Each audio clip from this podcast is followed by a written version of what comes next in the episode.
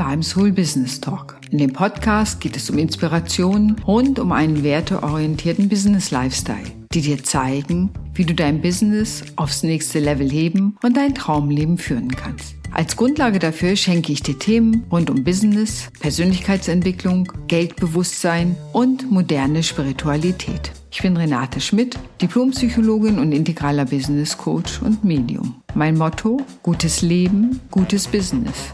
Ich wünsche dir viel Spaß beim Hören des Podcasts.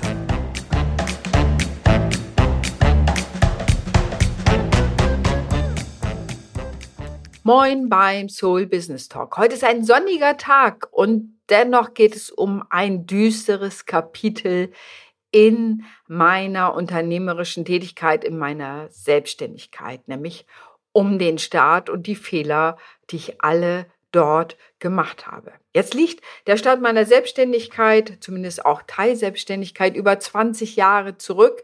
Jetzt kann man sagen, ach, das hat ja heute keine Gültigkeit mehr, aber ganz ehrlich, ah, wenn ich mit Menschen spreche, die sich selbstständig machen wollen oder selbstständig gemacht haben, sie machen genau die gleichen Fehler. Und ich will dir das heute erzählen, woher ich komme, wie es dazu kommt und wie du vielleicht den ein oder anderen Fehler nicht machen musst, den ich gemacht habe. Denn am Ende bringen die Fehler nicht nur Erfahrung, was ja vielleicht ganz gut ist, sondern sie kosten schlichtweg Geld und du brauchst viel, viel länger, um erfolgreich zu sein. Wo kam ich denn her? Ich war Angestellte, ich hatte über zweiten Bildungsweg studiert, arbeitete als Psychologin äh, und kannte eben sozusagen das Konzept Angestelltsein, ähm, dann eben auch entsprechend Gehalt zu kriegen, den Urlaub entsprechend zu planen, zu gucken, wie kriegt man das Bestmögliche aus der Urlaubsplanung raus. Und eben auch dieses Konzept, jemand kommt zu dir, du berätst ihn und dann sozusagen geht er wieder. Ich selber bin auf einer Tankstelle aufgewachsen. Das heißt, ich komme schon aus einem selbstständigen Haushalt. Von daher habe ich so ein ganz bisschen was von der Muttermilch schon eingesogen, was Selbstständigkeit angeht. Und trotzdem war dieses sozusagen angestellt zu sein, war die sichere Bank. Oh, da ist man sicher.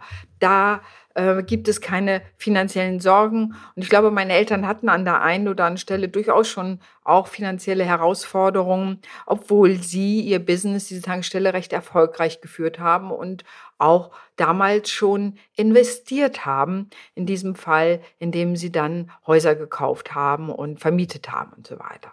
Das heißt, ich komme eigentlich schon aus einem Klima von Selbstständigkeit und trotzdem hieß es immer, angestellt zu sein, ist die sichere Bank und da bleibt man auch besser und ich habe mich aus sehr unterschiedlichen Gründen selbstständig gemacht. Ein Teil war es so, weil ich relativ schnell erkannte, dass ich, selbst wenn ich als Psychologin einen sehr gut bezahlten Job kriege, mm, ich als Selbstständige schlichtweg im gleichen Jahr deutlich mehr verdienen kann. Also mehr Umsatz machen kann, mehr verdienen kann. Und ähm, das fand ich hochattraktiv. Also wirklich mehr Geld zur Verfügung zu haben. Ich reise gerne, das liebe ich wirklich sehr. Mein Hobby ist Fortbildungen zu machen. Ich liebe es sozusagen Neues zu lernen. Ähm, ich bin total neugierig und ein Teil sozusagen Geld dafür zu haben, diese Dinge zu machen, es war für mich wichtig und eben auch, ich liebe es, schöne Dinge um mich zu haben. Die müssen nicht super teuer sein, aber sozusagen nachhaltig sein und schön aussehen. Und das kriegst du eben auch nicht für einen Appel und ein Ei. Das heißt, mich selbstständig zu machen, hatte mehrere Gründe. Das eine ist, dass ich entdeckte, ich kann schlichtweg mehr Geld damit verdienen und kann die Dinge, die gut zu meinen Werten passen, mehr leben, was dann zu einer verbesserten Werteerfüllung führte und ähm, ja, mich einfach zufriedener und glücklicher machte und dann auch half. Ich habe als zum Beispiel als Psychoonkologin und in der Gewaltprävention gearbeitet. Nicht ganz einfache Felder, aber was mir wirklich auch geholfen hat, im Balance zu bleiben. So hatte ich einen Teil meiner Anstellung am Anfang und dann meine Selbstständigkeit parallel. Als die wirklich mehr und mehr erstarkte, habe ich dann irgendwann auch den Job an den Nagel gehängt und habe mein Spielbein zu meinem Standbein gemacht bis heute.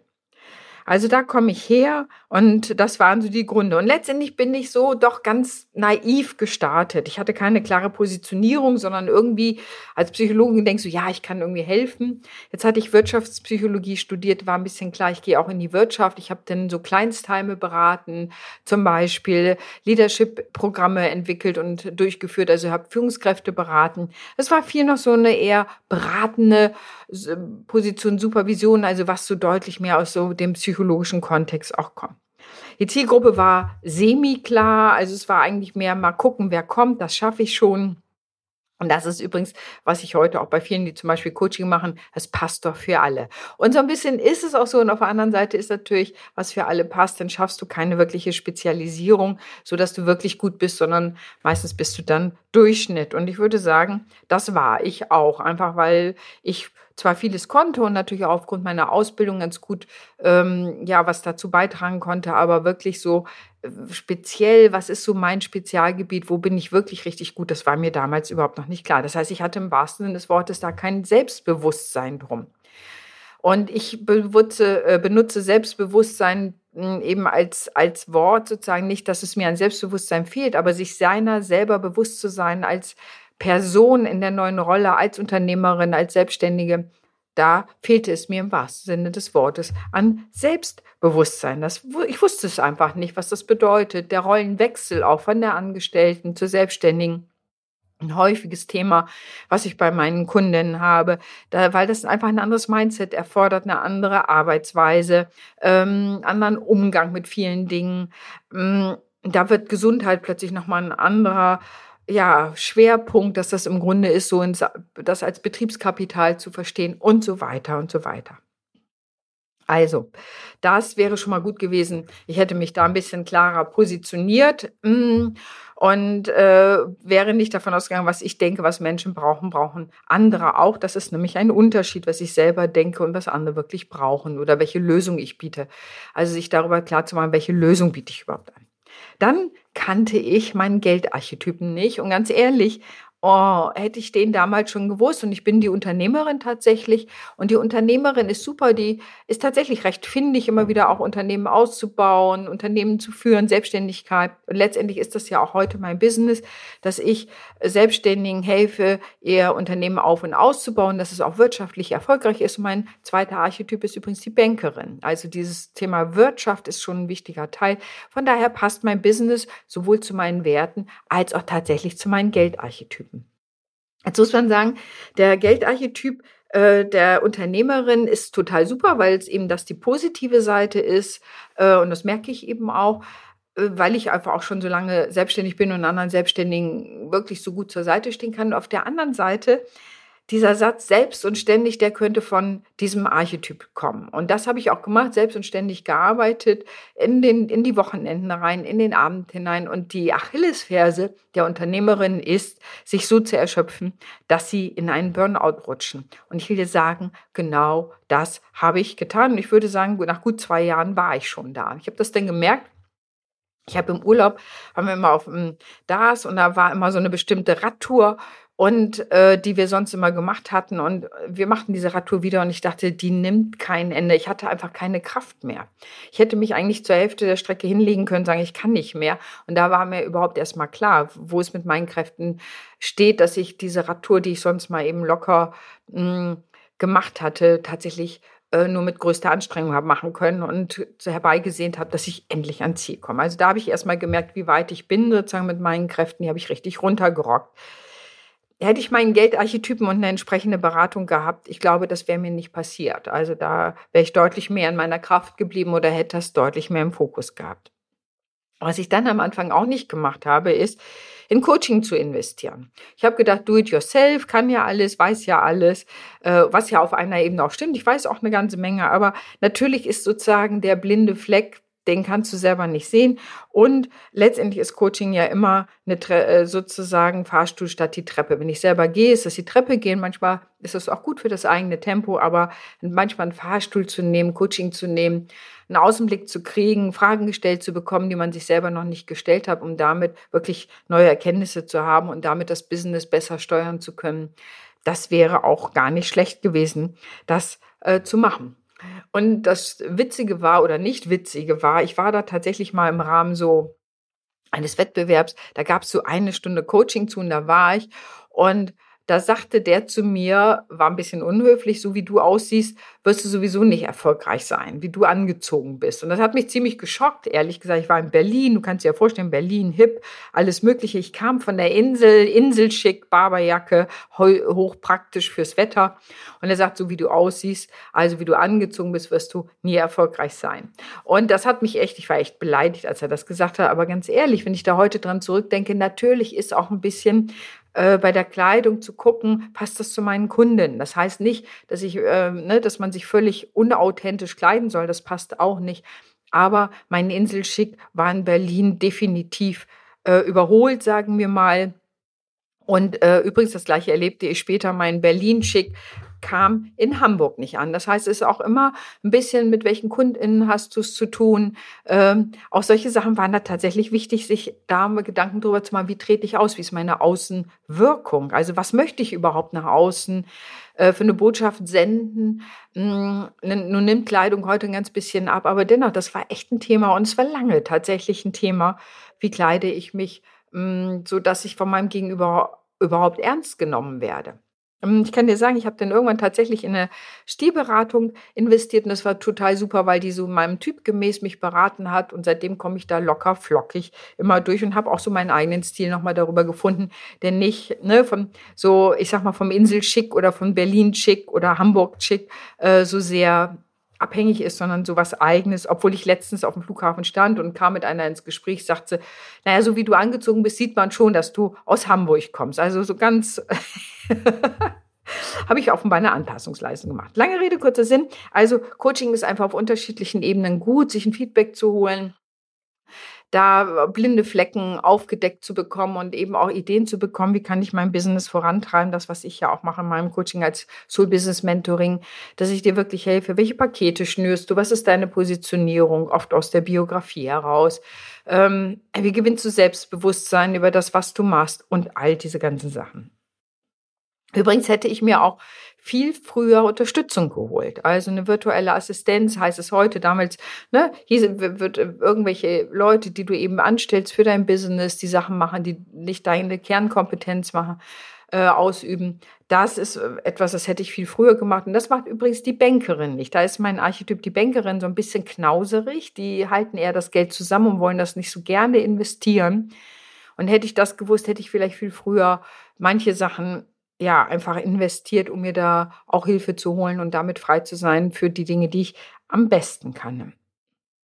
Wichtig wäre auch, sich mit meiner eigenen Geldgeschichte nochmal auseinanderzusetzen ähm, so, ne, es ist ja so, ich komme aus einer Zeit, wo männlich, weiblich, wer hat wie viel Geld, ganz großes Thema war, wie, wie sind die eigenen Geldgeschichten, wie viel, wie verstehe ich mich überhaupt als reiche Frau? Kann ich mir das überhaupt denken, reich zu sein? Oder ist das total tabuisiert? Oder habe ich das Gefühl, äh, bei mir war es irgendwie oft mit Kleidung, auch wenn ich dann reich bin, dann muss ich immer Perlenketten tragen. Also ich hatte so Bilder von reichen Frauen, die immer sozusagen bei Dior einkauften und sonst wie und dann immer diese Sachen trugen und da konnte ich mich nun gar nicht mit identifizieren. Also auch so ein eigenes Bild einer wohlhabenden Frau zu finden, die ich heute bin. Und äh, da so eine eigene Rolle und ein eigenes inneres Bild zu finden und die eigene Geldgeschichte mit den Geldglaubenssätzen und auch Geldblockaden anzugucken, wäre tatsächlich, hätte mir wahrscheinlich viel mehr geholfen und viel mehr Wege frei gemacht, dass ich, was ich alles dann etwas mit mehr Zeit, Geld und an manchen Stellen auch vielleicht etwas schmerzhafter gelernt habe.